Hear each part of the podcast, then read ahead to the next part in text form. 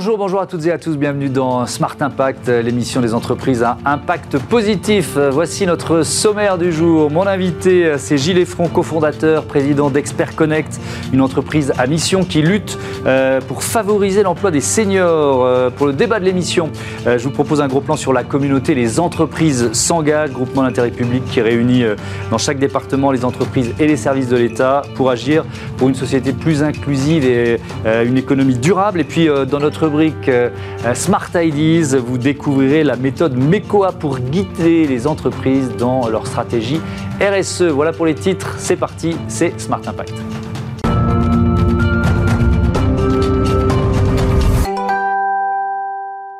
Bonjour Gilles Effron, bienvenue. Bonjour Thomas. Vous êtes donc le cofondateur, président d'Expert Connect, euh, entreprise créée en, en 2005. C'était quoi votre, votre idée, votre ambition de départ? Bah, écoutez, c'est de permettre, de valoriser l'expérience des seniors, euh, qui aujourd'hui euh, représentent un potentiel gigantesque, qui n'est pas assez exploité, utilisé. Voilà, donc tout le modèle repose sur cette démarche. Euh, donc depuis 2005, nous avons développé un concept baptisé collaboration post-retraite. C'est quoi la collaboration post-retraite? Alors justement, c'est l'organisation de, de, la possibilité de rappeler des retraités. Et alors en fait, il y a deux aspects. Il y a l'aspect évidemment du retraité, sa motivation et l'intéresser à continuer à être resté actif. Mhm. Et de l'autre côté, bah, c'est permettre aux entreprises d'avoir accès à tout ce savoir, à toute cette expérience.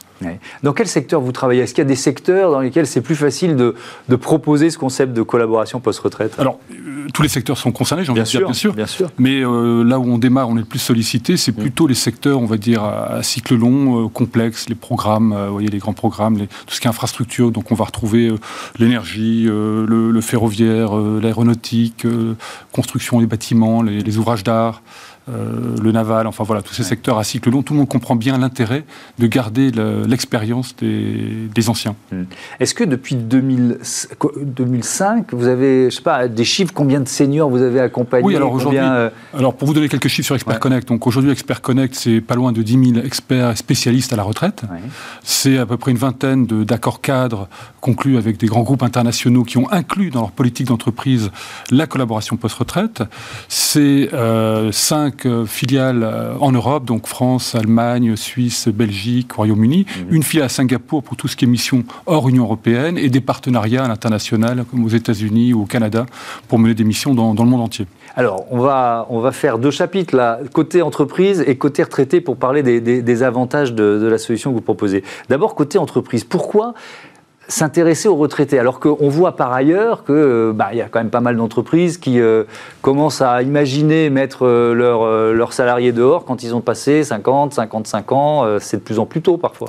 Ah, absolument. Alors, ça ne vous aura pas échappé qu'aujourd'hui, il y a pas mal de filières industrielles qui sont en difficulté sur les compétences. Hein. On mmh. prend le nucléaire, par exemple, qui est peut-être le plus emblématique de tous ces secteurs.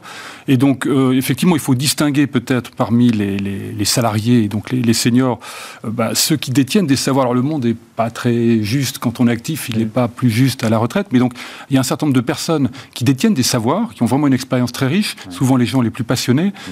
Euh, et ce sont ceux-là, évidemment, qui continuent à intéresser les entreprises et qui veulent pouvoir les rappeler parce qu'aujourd'hui, elles ont un vrai, une vraie préoccupation, un enjeu majeur sur la préservation de leur savoir et la transmission aux jeunes générations. Et la montée en compétence des jeunes est mm. un enjeu majeur. Donc il ne faut surtout pas opposer, si vous voulez, le rappel des retraités au travail des, et au recrutement nécessaire, bien sûr, des nouvelles générations. Par contre, leur mettre le pied à l'étrier et accélérer la montée en compétence, ça devient un enjeu clé. Mais est-ce que c'est pas au, d'abord au cadre, puisqu'on est effectivement sur des, sur des transferts de compétences, des cadres qui sont dans l'entreprise ou qui étaient dans l'entreprise depuis très longtemps de le faire.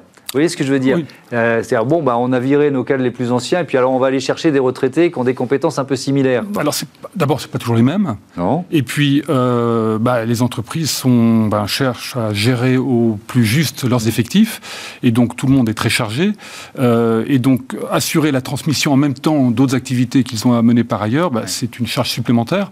Et donc, justement, pour les décharger et accélérer cette montée en compétences, mmh. s'appuyer sur des anciens, c'est évidemment un levier très très puissant. Et, avec une capacité d'adaptation, ça, ça m'intéresse aussi. Côté entreprise, comment, euh, comment ces, retraités qui arrivent pour des missions ponctuelles, qui durent quoi, quelques mois, j'imagine, mm. euh, comment l'interface se fait? Est-ce qu'ils sont rapidement opérationnels, en fait? Alors, oui, c'est un peu l'intérêt justement d'aller rechercher des anciens. Alors pas toujours dans la même entreprise d'ailleurs. Par contre, ce sont des gens qui ont une vraie connaissance, une expérience, qui connaissent bien les produits, les process, l'environnement, euh, même si c'est pas toujours le dernier employeur. Et donc ils sont plus rapidement opérationnels. Euh, et donc ça, c'est un atout majeur pour, mm. pour s'appuyer sur eux. Alors je précise qu'en termes de flexibilité, vous avez évoqué la durée d'émission. Ça peut aller de la journée jusqu'à du temps plein pendant quelques mois. Mais rarement du temps plein. Ils occupent pas un poste, bien évidemment. Hein, c'est un sujet très sensible. Hein. Mm. Euh, et eux-mêmes, d'ailleurs, à la retraite, ne souhaitent généralement pas non plus être occupés à temps plein. C'est plutôt un équilibre à trouver mm. entre le, une activité euh, par ailleurs et celle professionnelle qu'ils souhaitent continuer à mener pour une entreprise, euh, est-ce que ça coûte moins cher de faire appel à un retraité? Comment, Alors, euh, ça dépend quel est votre référentiel de, comparaison. À, à, compétences équivalentes, parce qu'il faut toujours comparer ce qui est possible, donc des gens qui ont une quarantaine d'années d'expérience, vous admettrez qu'il n'y en a pas beaucoup, puisqu'ils sont justement mécaniquement partis à la retraite. Donc oui, c'est un schéma compétitif, nous sommes compétitifs, et je peux, comme ça, pour essayer de vous donner un positionnement, euh, c'est à peu près équivalent à ce qu'il coûtait quand ils étaient salariés dans l'entreprise, mmh. avec évidemment tous les tout de la, flexibilité et du juste nécessaire euh, en termes d'intervention. Alors, côté retraité, maintenant, euh, les, premiers, leur retour d'expérience, quels avantages ils trouvent à la solution Expert Connect? Ah bah, euh, on n'a que des retours très positifs. En fait, euh, alors on parle encore une fois des gens qui ont fait des belles carrières, alors quel que soit le niveau, hein, et donc qui sont passionnés. Mhm. Euh, et donc bien évidemment, le départ à la retraite c'est toujours un peu un déchirement, c'est toujours une, difficulté, enfin à vivre. Et donc rester dans un domaine de passion toujours actif à la retraite, c'est pour eux très important en termes d'équilibre, mais c'est aussi donc une reconnaissance, c'est redonner du sens à leur vie, enfin c'est continuer à garder à être utile, à mhm. continuer à transmettre. Donc c'est finalement ça qui est le, plus le garder un, rôle social. Un rôle social, oui, une raison, absolument. Plus difficile, et, ils ont conscience généralement de tout ce qu'ils ont acquis, et donc ils ont à cœur de vouloir le transmettre et de continuer à rester actif.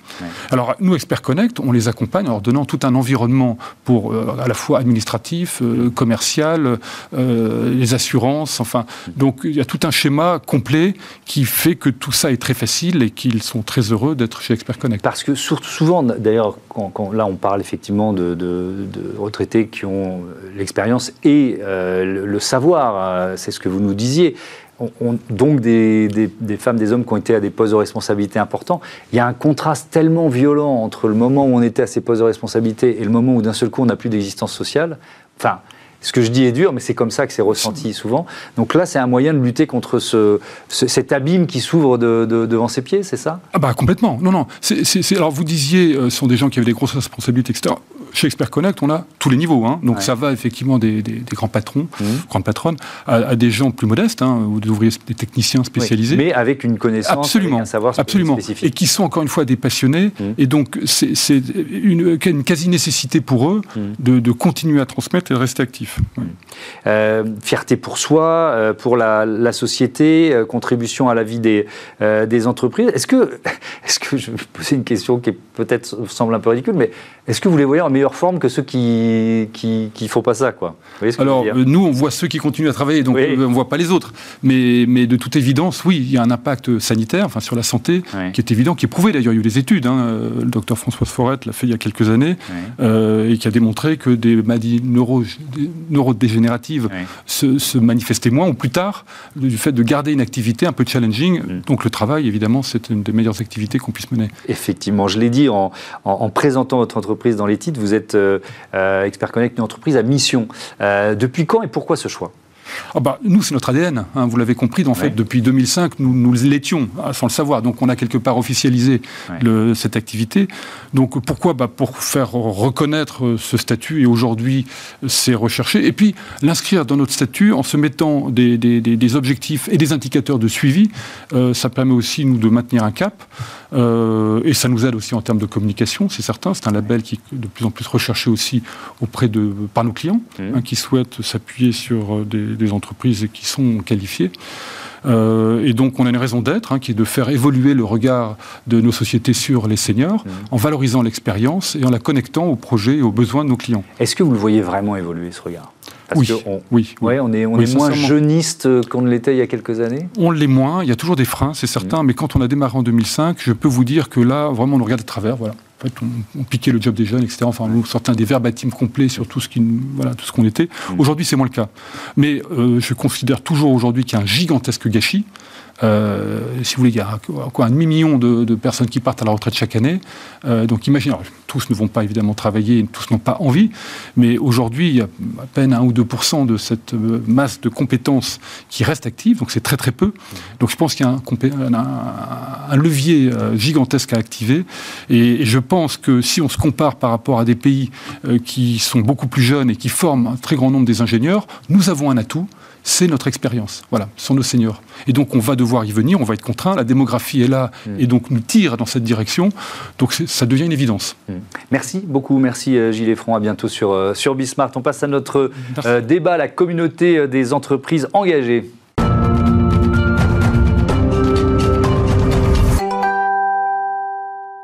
Les entreprises s'engagent. C'est la communauté française des entreprises engagées. Je vous propose de la découvrir tout de suite avec sa coprésidente Sylvie Géano. Bonjour. Bonjour. Bienvenue. Vous êtes également PDG de Dalkia et son coprésident Thibault euh.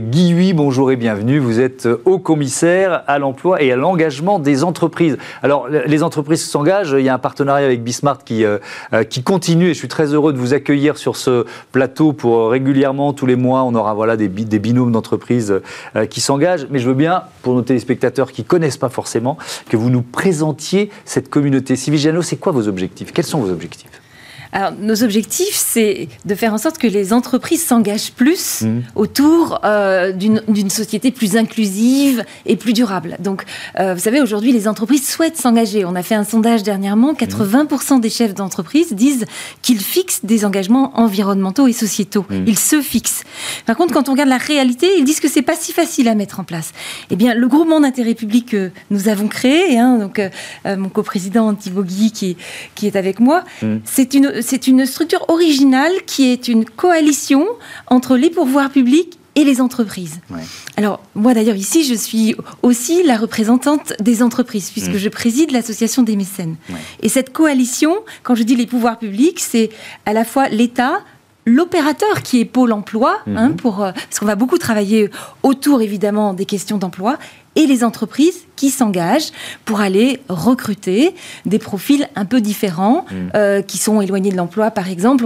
On, va y revenir. Et puis aussi des, entreprises qui ont envie de, réduire leur empreinte carbone. Oui, ça c'est effectivement un objectif important avec ce groupement d'intérêt public, donc création avril 2022. Qu'est-ce que ça apporte? C'est quoi l'élément supplémentaire? Pourquoi créer ce, ce groupement d'intérêt public? Bah, l'initiative, elle, part d'abord d'une rencontre entre une centaine de chefs d'entreprise et le mmh. président de la République en 2018. Et euh, qui dit, euh, bien sûr, euh, il faut qu'on se mobilise pour accompagner le développement des entreprises, pour qu'elles créent des emplois, pour qu'elles exportent, pour qu'elles innovent, pour qu'elles relocalisent. Mais on a des défis sociaux, sociétaux et environnementaux sur lesquels les pouvoirs publics seuls ne peuvent pas les affronter. Mmh.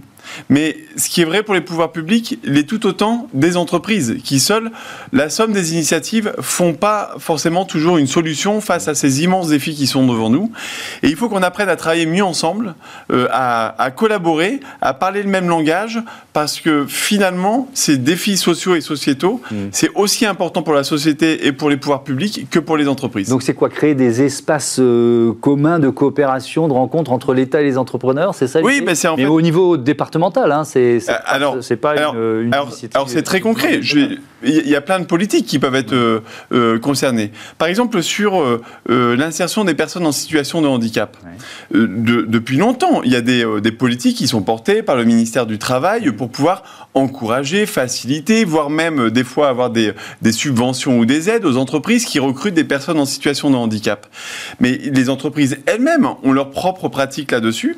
Et en fait, maintenant, on est plutôt dans la co-construction en fait des politiques publiques pour se dire bah, comment on peut être plus efficace. Mmh. Qu'est-ce qu'il faudrait qu'on ajuste? Parfois aussi les lourdeurs administratives, un petit peu trop de bureaucratie mmh. euh, qui euh, va freiner le passage à l'action des entreprises. Et ce que disait Sylvie euh, euh Joanneau, c'est très important dans l'ADN des entreprises s'engagent. C'est pas dans le déclaratif. Ok, on a envie de s'engager, mais si vous allez sur le site d'ailleurs les entreprises s'engagent.gouv.fr, mmh. en fait c'est le guide pour l'action. Le guide pour l'action concrète. J'ai envie de m'engager, ah bah tiens, je peux proposer des immersions, je peux faire de l'apprentissage. Domaine par domaine, il y a différents domaines. Domaine, domaine par domaine, parce qu'on ne peut pas s'engager dans tous les sujets. Euh, ça dépend aussi de l'entreprise, ça dépend aussi de la, de la culture du dirigeant, de ses collaborateurs, et ils vont se saisir de ces... Euh, on a fait un jeune une solution, par exemple, sur... Euh, vous voyez, un jeune une solution, c'est très, c'est très concret. On a toujours eu un problème dans ce pays avec l'insertion des jeunes. Mm. On était les derniers de la classe européenne. Eh bien, avec Elisabeth Borne, on a mis certes des milliards d'euros pour pouvoir aider à l'apprentissage, euh, au recrutement, à la formation,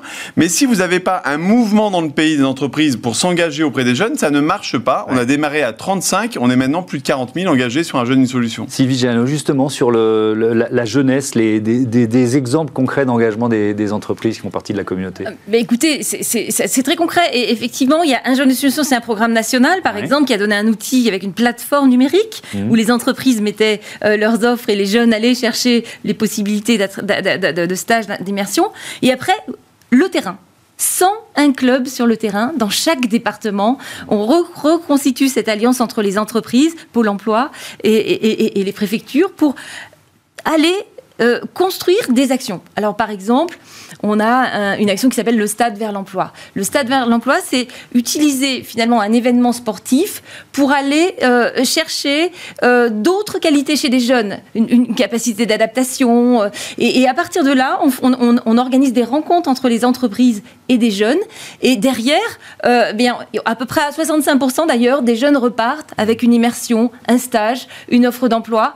Et, ça, c'est vraiment extrêmement concret, effectivement, sur le terrain. Le, le levier principal, enfin, l'objectif principal, c'est l'insertion professionnelle, quand même?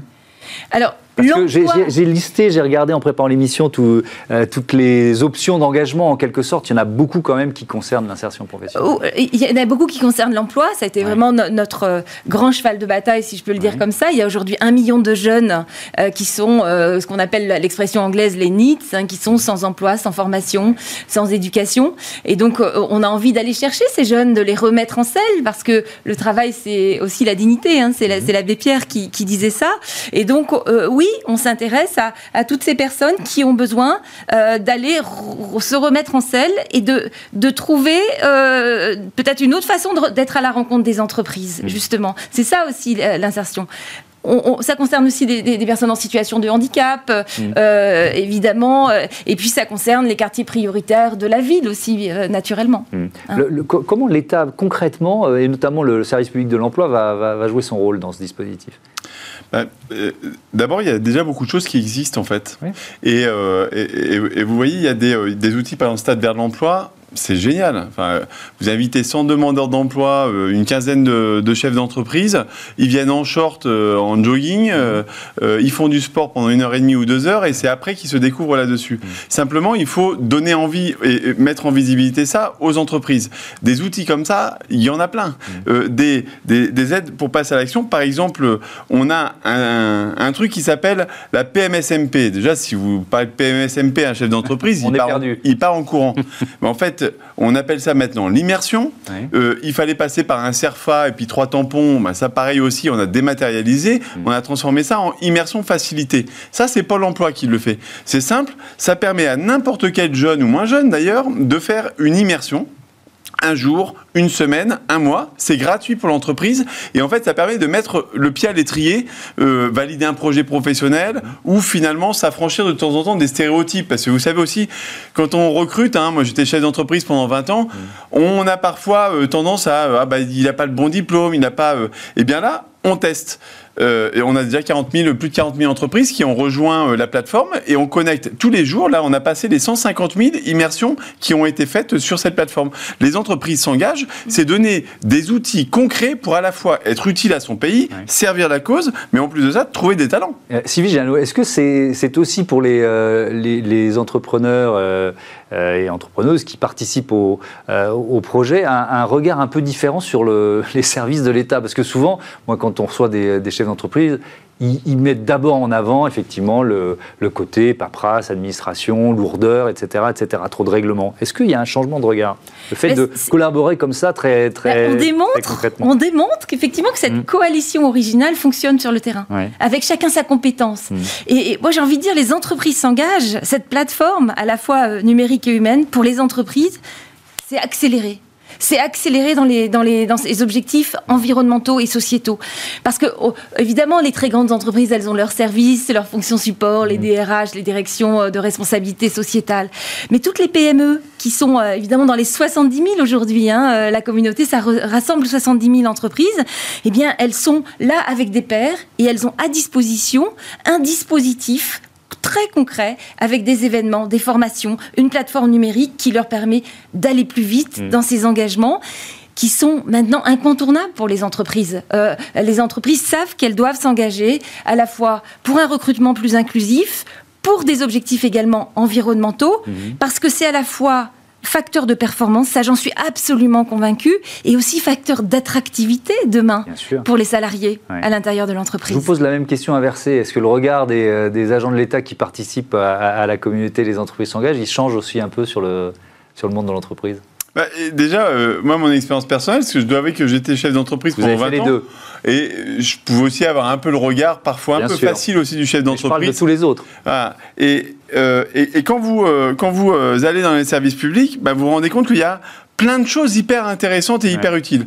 Sauf qu'on ne parle pas le même langage. Les acronymes, là, je vous parlais de PMSMP, mais je pourrais vous parler de POEC, de POI, d'AFPR. Donc euh, ça, euh, moi non plus, je n'y comprenais absolument rien. Ça, fait fuir, ça fait peur même. Mais, mais derrière, si on gratte un peu, mais c'est des outils formidables pour, euh, pour pouvoir aider les entreprises. Par exemple, derrière la POE, c'est une préparation opérationnelle à l'embauche. Concrètement, vous êtes un chef d'entreprise. Vous avez des difficultés à trouver des candidats. C'est le cas d'à peu près toutes les entreprises dans ce pays en ce moment.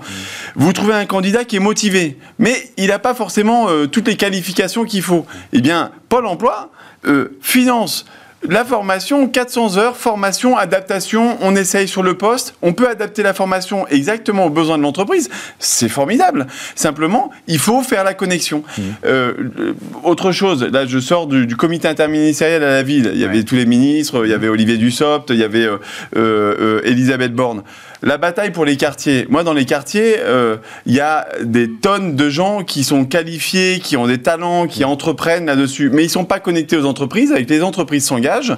Dans le cadre de ce programme pour les quartiers qui est porté par le gouvernement, on lance un patron dans, un patron dans ma ville. Amener les chefs d'entreprise dans les quartiers pour recruter. Et eh ben voilà, merci beaucoup. Il y a encore plein d'autres initiatives à découvrir. Ça tombe bien, on va recevoir euh, tous les mois un, binôme d'entreprises euh, qui s'engage de la communauté des Françaises engagées. Merci encore d'être venu euh, participer à ce euh, Smart Impact. On passe euh, tout de suite à notre rubrique Startup.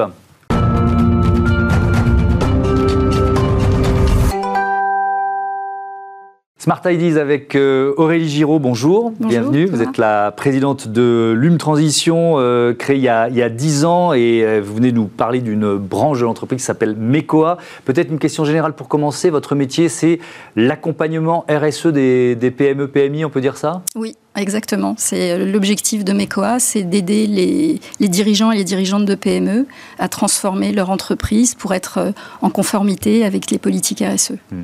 Alors MECOA, c'est une méthode avec euh, trois verbes, on va dire, clés, mesurer, comprendre, agir. Comment vous l'avez pensé cette méthode?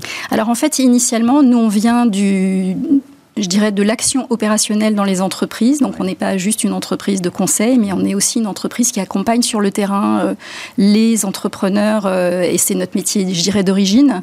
Et en fait, MECOA, c'est une méthode euh, qui est très structurée parce que pour changer ces méthodes et ces stratégies quand on est une entreprise, on a besoin d'avancer de manière très structurée. Donc, MECOA, c'est un acronyme qui veut dire mesurer, comprendre, agir. Le mesurer, il se fait par le biais d'un outil que nous avons développé.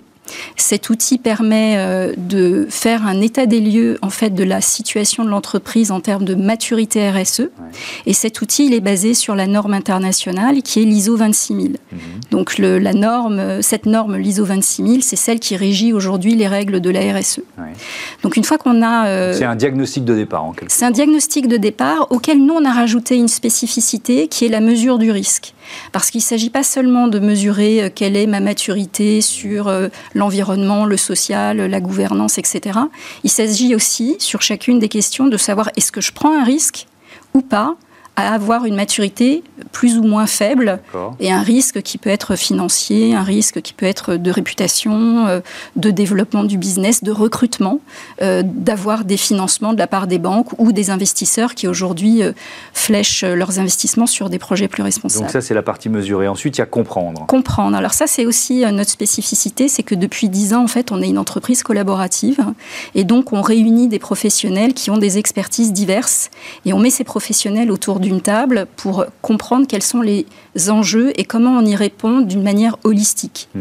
Et c'est particulièrement important dans la RSE parce que la RSE, c'est un, je dirais que c'est un principe un peu systémique. Quand on bouge des choses sur l'environnement, on bouge des choses sur le social. Quand on bouge des choses sur la gouvernance, on bouge des choses partout dans l'entreprise.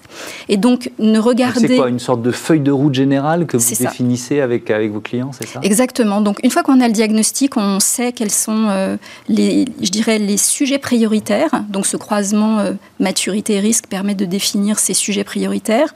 Et ensuite, on met autour de la table, donc ça, c'est le comprendre, euh, les experts autour de ces sujets prioritaires pour construire cette feuille de route. Hmm. Agir, donc euh, c'est la mettre en œuvre, j'imagine, la feuille de route, tout simplement, c'est ça? Alors, on n'a pas d'impact si on n'agit pas. Mesurer, c'est absolument essentiel pour répondre à la question par quoi je commence. Parce que quand on ne sait pas par quoi on commence, bah, finalement, on ne va pas bien loin. Mmh. Donc, on, a cette réponse. Mais si on n'a pas d'action sur le terrain, eh ben, on n'a pas d'impact. Est-ce que ça peut aller jusqu'à une modification, un changement du modèle économique des entreprises ben, Parfois, c'est même tout à fait nécessaire. Mmh. C'est-à-dire qu'une entreprise qui, aujourd'hui, a un modèle économique qui n'est plus adapté aux attentes de ses clients, par exemple, si elle ne change pas son modèle économique, elle va se mettre en risque euh, bah, d'être laissée euh, sur le côté de la route et n'aura plus la possibilité de répondre aux attentes de ses clients. On le voit aujourd'hui avec beaucoup d'entreprises qui euh, commencent à être exclues des appels d'offres parce qu'elles n'ont pas de politique RSE, exclues des consommateurs parce que justement leurs produits sont discutables. Donc si elles ne changent pas leur modèle économique, eh bien elles vont être exclues de leur marché. Un, mot de l'une transition qui est l'entreprise mère, euh, qui est certifiée Bicorp depuis 2020, euh, je crois. C'est ça. Euh, là aussi, c'est une c'est une pression, c'est-à-dire qu'on l'est et puis il faut garder la certification. Euh, euh, c'est quoi, comme un aiguillon en quelque sorte? Comment vous le vivez? Alors moi je vois plus, plutôt ça comme une aide à la structuration vers des modèles responsables. Mmh. Euh, d'être Bicorp, ça nous a obligés effectivement à tout repenser du, de la, du sol au plafond. Et à se reposer la question de savoir mais pourquoi on fait les choses? Et est-ce qu'on ne pourrait pas les faire mieux? Euh, donc, ce qu'il faut voir dans la RSE et Bicorp, c'est vraiment le, principe. Alors, il y a le label Lucie aussi qui rentre euh, dans, le même, euh, dans la même veine, sauf que le Bicorp est plus international. C'est de se mettre sur une trajectoire de progrès. Donc, on a, on a effectivement une exigence pour le label d'avoir un certain nombre d'aspects de, l'entreprise qui sont déjà responsables. Donc ça nous oblige quand même à monter des marches avant d'être certifié. Mhm. Et puis une fois qu'on est certifié, ben, on a l'obligation d'aller plus loin. C'est ça. Merci beaucoup. Merci Aurélie euh, Giraud. Bon vent à, à Mekoa et à bientôt sur, euh, sur Bismart. C'est la fin de cette euh, émission. Merci à, toutes et à tous de votre fidélité. Je voudrais remercier Marie Billa à la programmation et à la production, Angèle Jean Girard, le réalisateur, et Saïd Mamou pour le son. Salut